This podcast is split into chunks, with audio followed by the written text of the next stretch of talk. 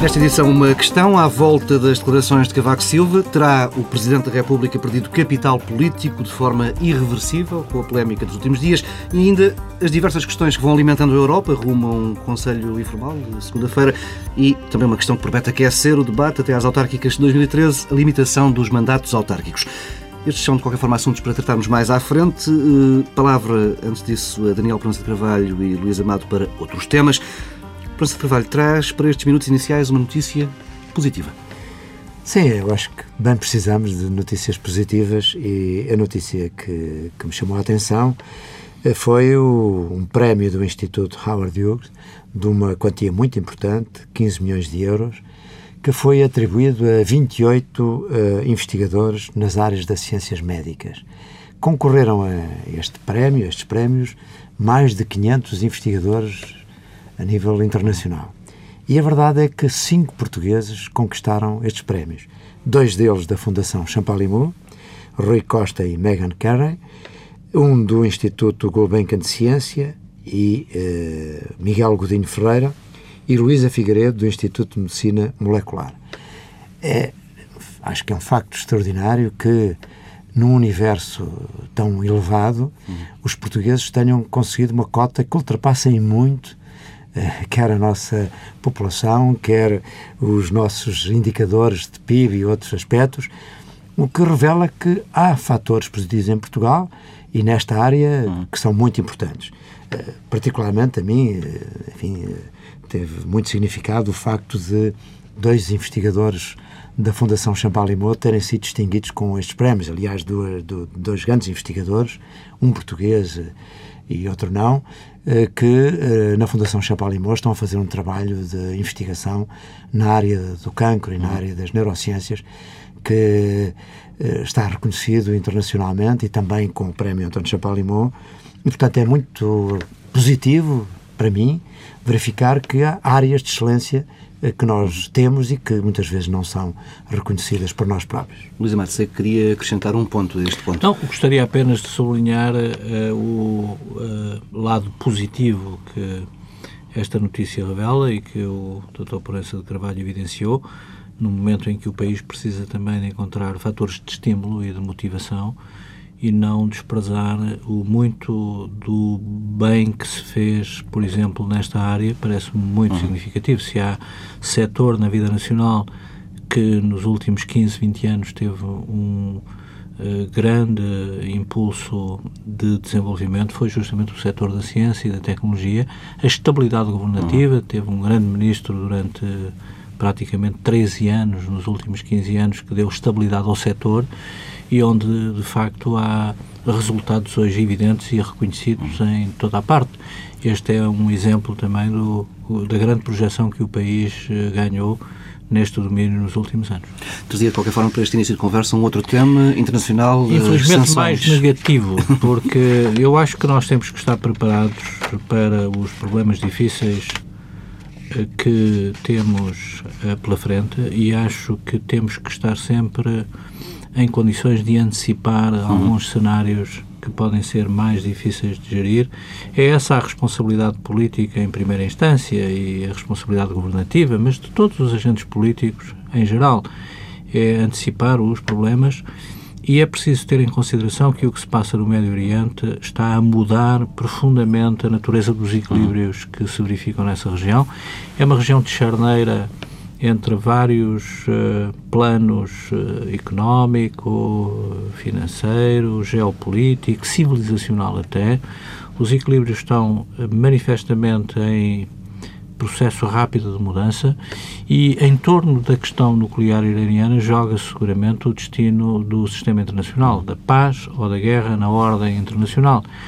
A circunstância da pressão sobre o Irão se ter acentuado eh, concertadamente entre os Estados Unidos, a União Europeia e outros uh, países a nível internacional relativamente às sanções sobre o petróleo iraniano, vai ter um custo muito grande do ponto de vista da balança energética europeia, uhum. porque se nada acontecer nos próximos seis meses, os mercados já estão a interiorizar, aliás, uh, o preço dessa tensão Sim. no custo da matéria-prima e vamos ter, a agravar a situação económica da Europa, um pico de custo energético que vai tornar ainda mais difícil o nosso difícil já problema. Mas queria chamar a atenção para esta circunstância porque, em torno do que se vai passar no Médio Oriente na segunda metade deste ano, eh, decorrerá seguramente o quadro de referência para a ordem internacional uhum. e para a estabilidade uh, do processo de recuperação económica nos próximos anos. Tínhamos por referência também o que se passa no Irão e o que se passa no mundo árabe não uh, esqueçamos a importância que têm hoje os fatores externos no desenho das soluções para os problemas do país e na complexidade da situação que temos pela frente. Momento agora para uma primeira pausa neste Pares da República. Regresso daqui a poucos minutos para a análise dos temas principais com Luís Amado e Daniel França de Carvalho.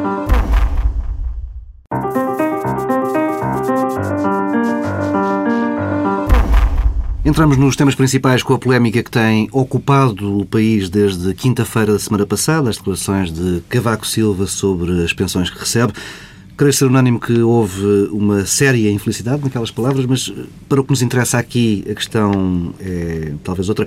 Sendo que estamos a falar do único órgão de soberania unipessoal, eleito por sufrágio uh, eleitoral direto, uh, que marca é que podem deixar estas declarações no exercício futuro do mandato? Daniel Prança de Carvalho. Bom, eu espero que isto não, não tenha passado de um incidente menos feliz do, do presidente Cavaco Silva. Uh, espero, até porque para nós portugueses é muito importante que uh, o Presidente da República mantenha uma imagem de respeitabilidade por todos os cidadãos, que tem imagem que nós temos conseguido com todos os presidentes até agora. Isso é muito importante porque em momentos difíceis é, é dele que se esperam palavras e decisões que podem ser extraordinariamente importantes para o nosso futuro e, portanto, eu espero que isto tenha sido um, apenas um incidente infeliz. Eu acho que é preciso maior comedimento uh, na palavra uh, do professor Cavaco Silva, porque um dos aspectos infelizes que eu vi nestas declarações não foi apenas uh, aquele que tem sido mais referenciado, ou seja, eh, no fundo, uh, ele ainda está numa situação económica, como muitos de nós, relativamente confortável, quando nós sabemos que há hoje eh, situações dramáticas por aí e, portanto, eu acho que foi, foi infeliz nesse aspecto. Mas, para além disso, eu acho outro aspecto importante. O, o poder tem que ter alguma sacralização, alguma distância. E eu não gostei daquele exercício de eh, que o Presidente, por sua própria iniciativa, de alguma forma, eh, se prestou eh, ao estar, enfim, a discutir esses aspectos da sua vida privada, que eu acho que devem ser preservados. Devem ser preservados pelos outros, mas também pelo próprio. Porque, de facto, nomeadamente na presidência, nós queremos ter alguém com distância relativamente a nós. Alguém que naturalmente é um cidadão como qualquer de nós, mas que está, em, está investido em funções que devem eh, merecer um respeito generalizado e, e que não devem sujeitar-se, digamos, a este tipo de escrutínio eh, que, que, que despe as pessoas da, da, da sua veste eh, funcional. E, e que isso é muito importante. Aliás, nós temos perdido muitos desses, é desses atributos de, do poder eh, democrático. Uhum. Uh, e isso muitas vezes acaba por uh, vulgarizar, por uh, banalizar o exercício de funções desta importância e eu acho que isso não é positivo para as instituições da democracia. Luís Amado. Eu acho que nós estamos num momento em que devemos todos fazer um esforço muito grande para preservar, como dizia o Daniel Proença de Carvalho, a respeitabilidade e a credibilidade das instituições. Não temos outras. São as instituições que temos, democráticas, que devem ser preservadas na sua identidade e na sua autoridade no momento de grande dificuldade. O episódio revela, aliás, a grande hipersensibilidade com que o país acompanha o desenvolvimento desta crise e a reação muito espontânea que se desencadeia quase em massa relativamente a problemas deste tipo. Mas uh, coloquemos o problema, do meu ponto de vista, na escala dos problemas com que nos confrontamos, na sua verdadeira dimensão. um amigo meu dizia-me que é um problema da agenda doméstica, que não deve, de forma alguma, ser mais do que isso, um fait relativamente a uma agenda política, económica e social tão exigente e complexa como aquela que nós temos. Nós temos que ter confiança, desde logo, em nós próprios. E isso passa muito pelo respeito pelas instituições e para isso é preciso também que as instituições saibam dar esse respeito. É preciso perceber que o país está numa grande está numa situação de grande sensibilidade social aos fenómenos de injustiça, de igualdade, de desigualdades eh, e a hipersensibilidade social produz fenómenos deste tipo, mas eh, do meu ponto de vista é um fait divers que devia rapidamente ser ultrapassado para que o país se concentre nos problemas reais que tem para resolver. Vamos também nós concentrar-nos em assuntos mais sérios. A Europa aproxima-se de mais um Conselho Europeu decisivo mais um, uh, e aproxima-se com o Fundo Monetário Internacional a prever um cenário de recessão para a zona euro e a deixar uma recomendação aos países mais frágeis que não tentem contrariar a quebra de produto com mais austeridade. Uh, Luís Amado, é este enquadramento que podemos esperar do Conselho Europeu? Eu acho que é um conselho decisivo, como foram todos os conselhos, mas inconclusivo relativamente à. Esse é exatamente um dos problemas, que são vários decisivos. A gigantesca dimensão do problema que a Europa tem para resolver.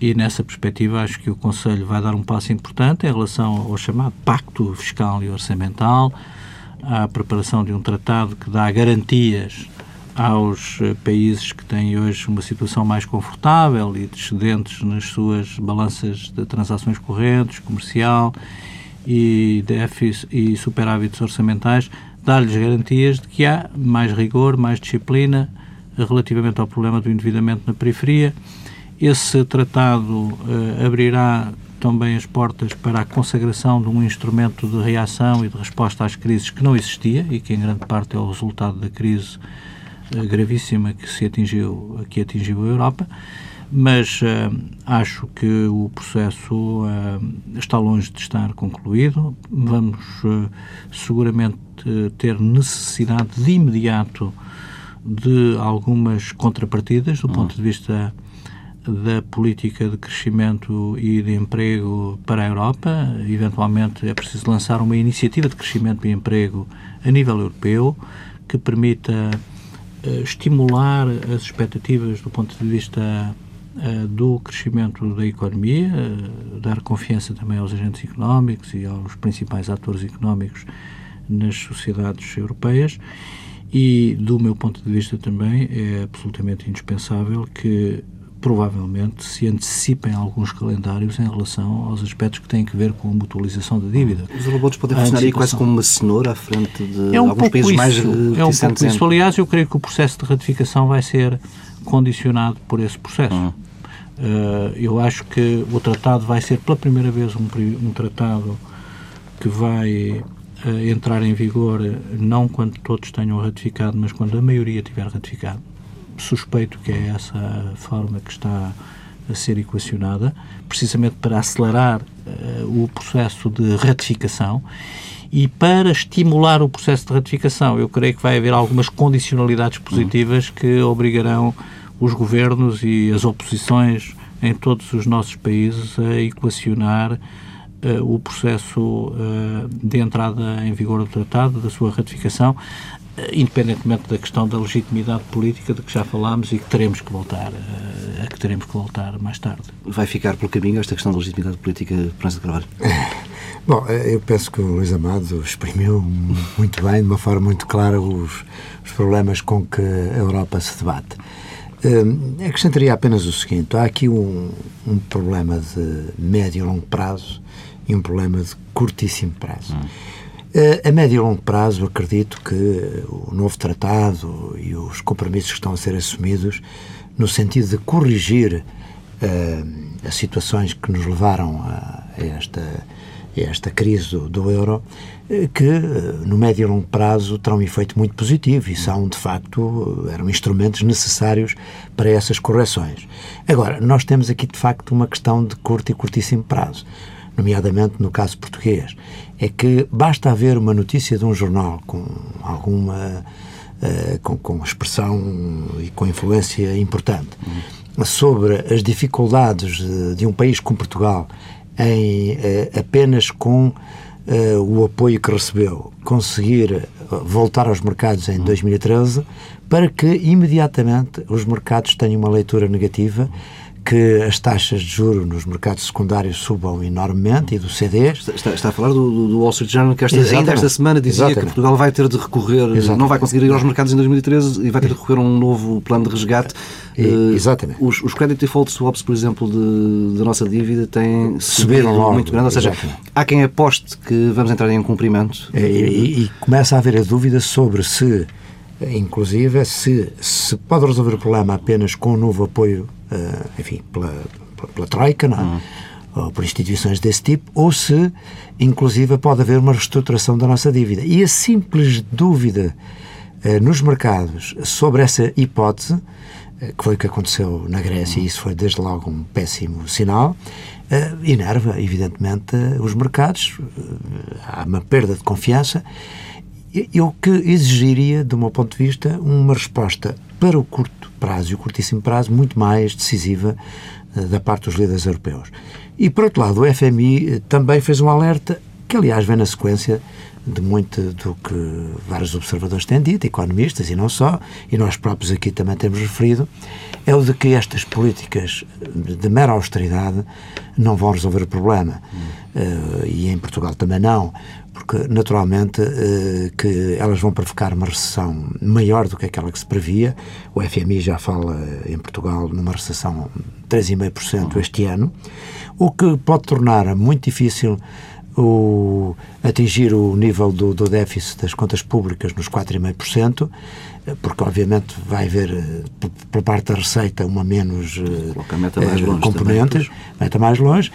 Também há dificuldades de natureza social, que são, começam a sentir-se de uma forma mais aguda, de desemprego, e portanto tudo isto pode ser, eh, se se mantiver apenas uma política de austeridade, isto pode conduzir-nos a uma situação ainda mais complicada e mais difícil do que aquela em que estamos. Portanto, é eh, absolutamente imprescindível introduzir uma componente de crescimento económico e para isso nós precisamos também de, de conforto da Europa, porque sozinho teremos muita dificuldade em, em consegui-lo. Por outro lado, eu também gostava de acrescentar que eh, fiz, fiz, aqui algumas críticas a uma certa eh, anomia do governo em matéria de reformas eh, para que propiciassem maior crescimento económico. E, portanto, devo reconhecer que, ultimamente, viu-se alguns aspectos positivos nessa área. Uh, nomeadamente com a, com a alteração da lei de rendas, agora com esta concertação que foi possível entre alguns dos parceiros sociais no sentido de alterar algumas das regras que de alguma forma vinham condicionando o emprego em uhum. Portugal e, o, e, a, e, novas iniciativas e espero que essa agenda reformista continue de uma forma mais acentuada porque também isso é muito importante a par da, das restrições orçamentais que nós sabemos que são necessárias e, e que o, enfim, o trabalho do Governo tem estado a ser eh, com muita ênfase nesse, nesse aspecto, mas também é importante que essa agenda reformista continue. Uhum. Vejo com alguma preocupação eh, que outros sectores, como por exemplo a Justiça, uh, enfim, nós não vemos nenhum projeto que de uma forma consistente e de uma forma positiva e mantendo os valores que são fundamentais num, num, sistema de justiça, de um sistema democrático, falta aí algumas componentes de, de reforma que era também necessário que se iniciassem para que haja correspondência ou, ou uma combinação melhor articulada entre, por um lado, as medidas de austeridade e, por outro, aquelas que podem propiciar maior crescimento económico. Luís Mato esteve, fez parte de um governo que começou precisamente com um, uma grande marca reformista e que travou depois a meio. Uh, acredita que há agora, até porque temos uma pressão externa, uh, condições para cumprir reformas que já levam anos a, a pedir? Sim, nós não temos alternativa que não seja adaptar muita da nossa política social e económica às condições da governabilidade económica de uma moeda comum, de uma zona de moeda comum. Eh, essa falta de sincronia entre muitos aspectos de algumas políticas setoriais portuguesas e a, a, tendência dominante dessas políticas na Europa foi, em grande parte, condição para o nosso isolamento e para a nossa e para a nossa desvantagem competitiva. Portanto, nós não estamos em condições de resistir mais tempo a um conjunto de medidas que, de alguma forma, adaptem a governação em setores eh, decisivos para a estabilidade da moeda comum ao que é o imperativo de harmonização que se impõe a partir do centro. E, e, eu sempre disse isso, que o PS tinha sempre essa dificuldade, como era legítimo, precisamente porque as forças políticas que dominam hoje a, a economia do Eurogrupo são de tendência conservadora e liberal e, portanto, têm desenvolvido ao longo da última década políticas mais flexíveis, sob esse domínio. E a alternância, a alternância visa exatamente uh, esse aspecto, isto é, quando é necessário uh, uma agenda uh, de maior liberalização, de, de, aumentar muito a competitividade e, para isso, aparentemente reduzir alguns algumas conquistas, entre aspas, sociais, é natural que quem deva fazer esse projeto sejam governos uh, um pouco mais, com, com, um pensamento mais liberal. Enquanto que, em momentos onde a economia funciona bem e onde as necessidades de maior distribuição, de maior justiça social se imponham, que sejam governos da esquerda a fazê-lo. Uh, nós, em Portugal, de certa maneira, nunca conseguimos bem esse objetivo e esse acertar o passo acertar o passo domínio. e às vezes foi até o PS que tomou iniciativas mais nesse sentido. Mas a, a situação de esquizofrenia em que é, o PS é. viveu os últimos meses ou o último ano do último governo, de esquizofrenia política e ideológica, decorria desse facto, de uma grande uh, e forçada circunstância que o obrigava a o confronto da realidade políticas, com, com, a sua a realidade impunha-lhe é. políticas que eram um é. pouco contrárias, claro. Eh, já não digo ao seu ideário, mas também ao seu programa. E Sim. por isso, aliás, eh, precisamente por isso eu sempre defendi que o único governo que podia fazer isso era um governo de coligação. Uhum. Teríamos que ter ou o PSD ou o PP connosco no governo, porque um governo de coligação é um governo em que a pureza ideológica ou programática Fica do governo lado, é posta de lado e é sacrificado ao compromisso com a força que o, se associa e, no e o governo. pior que pode acontecer é quando não há alternância no verdadeiro sentido, isto é, quando a alternância é puramente formal, uhum. partidária. E isso aconteceu, por exemplo, uh, em países como uh, o Reino Unido, como os Estados Unidos, no final da década de 70, em que os governos conservadores e os governos trabalhistas uh, seguiam, no fundo, a mesma uhum. política. E isso conduziu a uma crise profunda e foi necessário depois uma ruptura uhum. uh, ideológica também, que, que, se verificou com a senhora Thatcher, com o Reagan nos Estados Unidos. Uh, portanto, é fundamental que a alternância não seja apenas uma alternância de pessoal político, porque isso aí conduz à crise da própria democracia, é que no fundo fica tudo na mesma, uhum. não há verdadeira uh, alternância de, de, de, políticas, o que há é uma mudança pessoal sim. política. Mas esse foi o problema da terceira via, iríamos uh, para um debate bem interessante, sim, sim, é que a terceira via perdeu a referência de alternância do ponto de vista dos referenciais fundamentais com que a esquerda democrática se confrontava na Europa no final dos anos 90 e no final do, da década da primeira década do século precisamente porque devia ter integrado novos referenciais de alternância relativamente ao modelo dominante e não foi capaz de o fazer. Uhum. Limitou-se a gerir e a prolongar as políticas que, de alguma forma, tinham sido desenvolvidas em grande parte pelo ideário neoliberal e conservador a nível europeu. Mas esse agora, é um debate. Agora, esse é um debate muito profundo, porque o problema é saber se é possível hoje realmente a esquerda reinventar Uh, um modelo adaptado aos tempos. Eu acho que é possível. Uh, e conseguir que uh, favorecer o crescimento económico, o desenvolvimento. Eu acho que é possível. Que é fundamental é para a justiça social. É possível, é necessário e vai ser.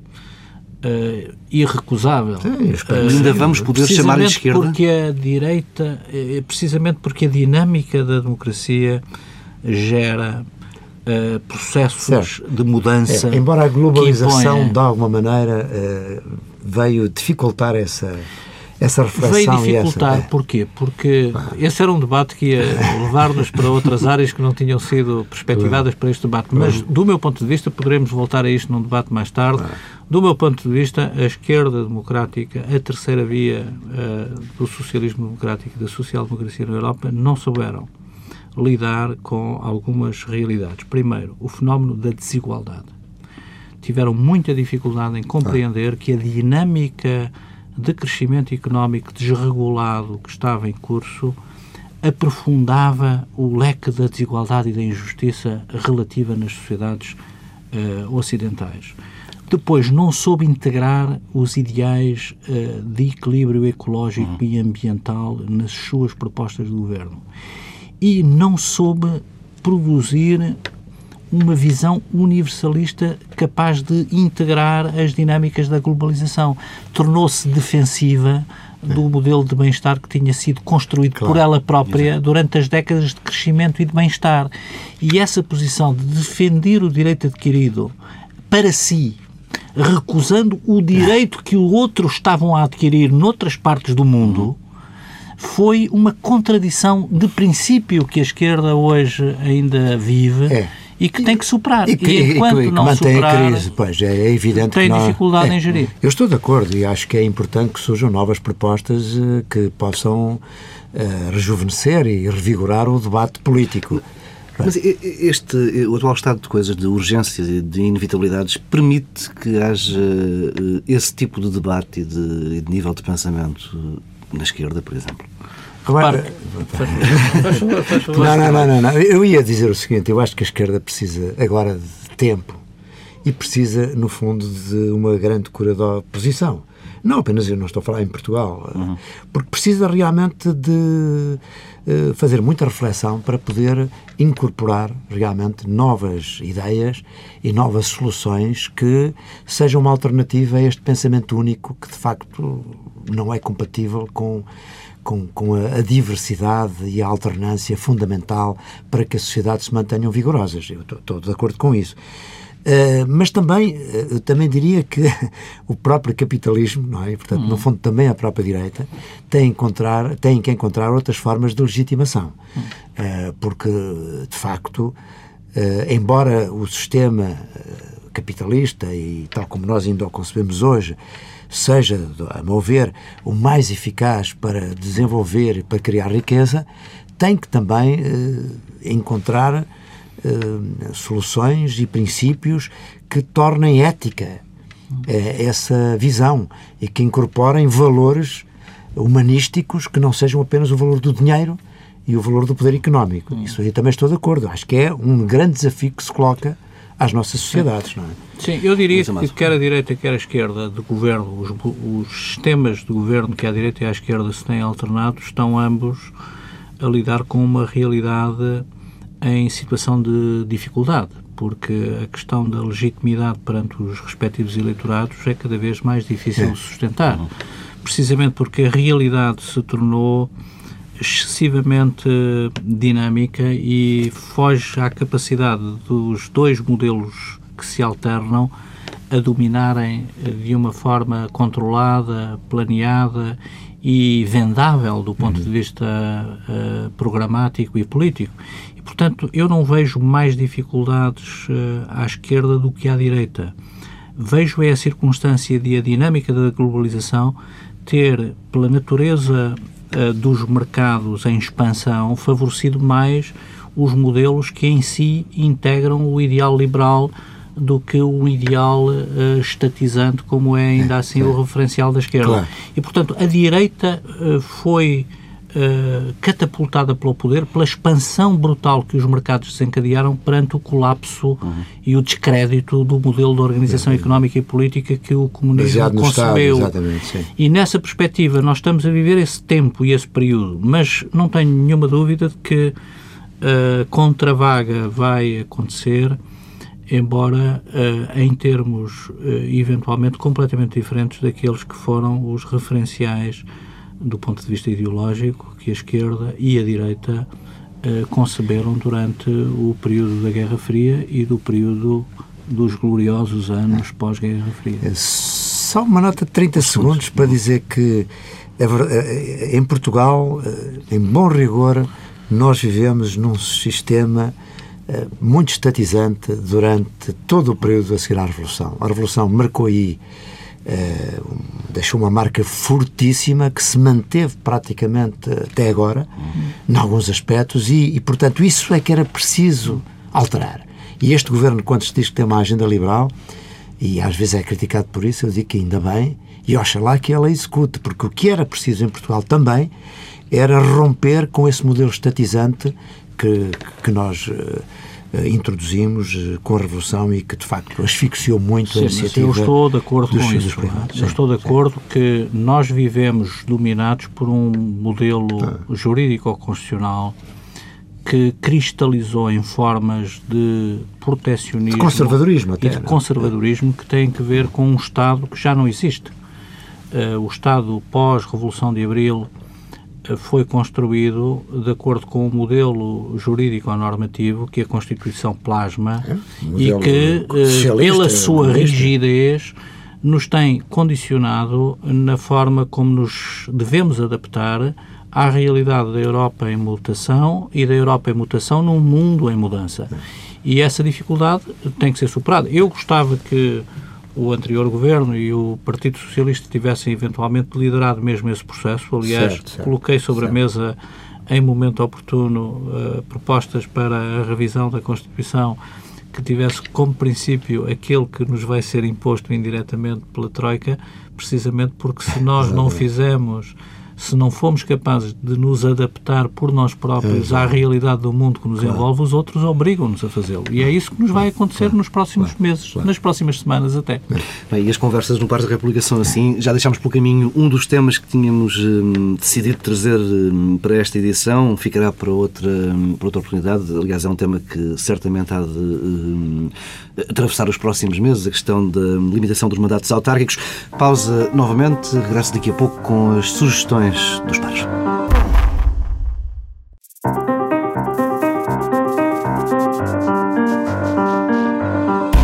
Regressamos com duas sugestões. Luís Amado, um livro sobre Vasco da Gama com uma tese curiosa. Sim, eu tive a oportunidade de, de comprar a edição portuguesa recentemente, ainda não li, comecei a ler uh, passagens de um livro dedicado a Vasco da Gama. E é um livro de um historiador britânico, jovem, mas uh, já, uh, apesar de tudo, consagrado. Admito que, do ponto de vista da historiografia portuguesa, haja alguma crítica à forma como a tese é construída mas uh, interessante em dois aspectos. Primeiro, porque valoriza a figura e a personalidade de Vasco da Gama enquanto uh, autor de uma epopeia que de alguma forma abriu uh, o mundo à Europa e, e construiu a ideia de Ocidente a partir desse processo, mas também porque marca uma interpretação que tem muito a ver com a realidade que nós estamos a viver hoje no dia a dia.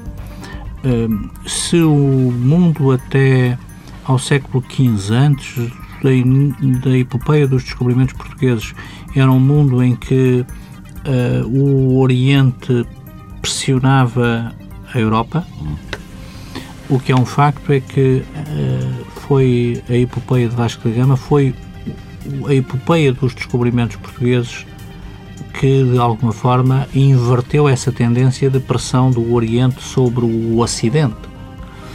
E, nessa perspectiva, eh, a afirmação do Ocidente e das ideias do Ocidente, a sua hegemonia no plano internacional, inicia-se justamente com essa aventura e com essa epopeia de Vasco da Gama. Eh, no momento em que, de novo, o Oriente se impõe com toda a sua força e toda a sua capacidade e recursos, é bom recordar que uh, os portugueses, através da sua história, estão muito ligados a esta dinâmica de relacionamento entre a Europa e o mundo ocidental e o Oriente, tal como nós o concebemos uh, historicamente e o vemos hoje.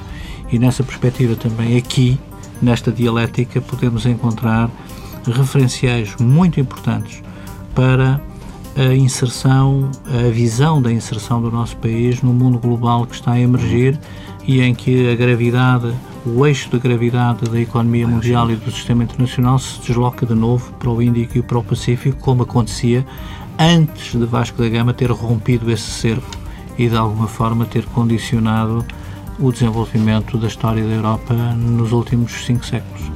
Daniel França Carvalho, traz uma, é uma estreia neste Pares da República, uma série de televisão. Exatamente, é uma série que passa na Fox, que é Downtown Abbey, que eu acho que é uma série muitíssimo bem feita, de facto, com uma qualidade enorme, mas que ao mesmo tempo retrata uma sociedade inglesa do princípio do século XX, uma sociedade muito estratificada, com uma aristocracia ainda com um grande relevo e, e no fundo, eh, trata os códigos, os valores, o, os costumes eh, da aristocracia e, por outro lado, da classe do povo, ou, neste caso até dos criados dos senhores, dos senhores aristocratas.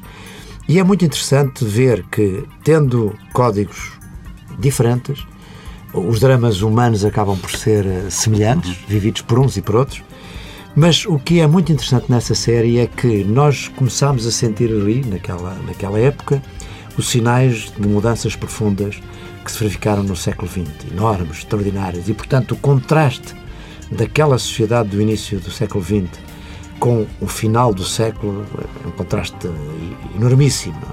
E vê-se as mudanças que, entretanto, ocorreram na sociedade eh, e na economia. E uh, isto leva-nos a refletir também sobre, de facto, a, a vulnerabilidade e, a, e, e, o caráter transitório de todos os momentos. Nós estamos agora a viver também um certo princípio ainda do, do século XXI e, e, temos que ver os sinais de que, das mudanças que vão ocorrer durante este século. E, portanto, é muito importante verificar que o tempo não para, que, que há aqui sempre uma, hum. um devir permanente e muitas vezes uh, inimaginável, mas é preciso proscrutar os sinais é. dessas mudanças. Sim, os acontecimentos são a espuma da realidade. A realidade verdadeiramente nós não a percebemos. a espuma são os acontecimentos. Fica por aqui esta edição de Pares da República. Regressamos na próxima semana, à mesma hora.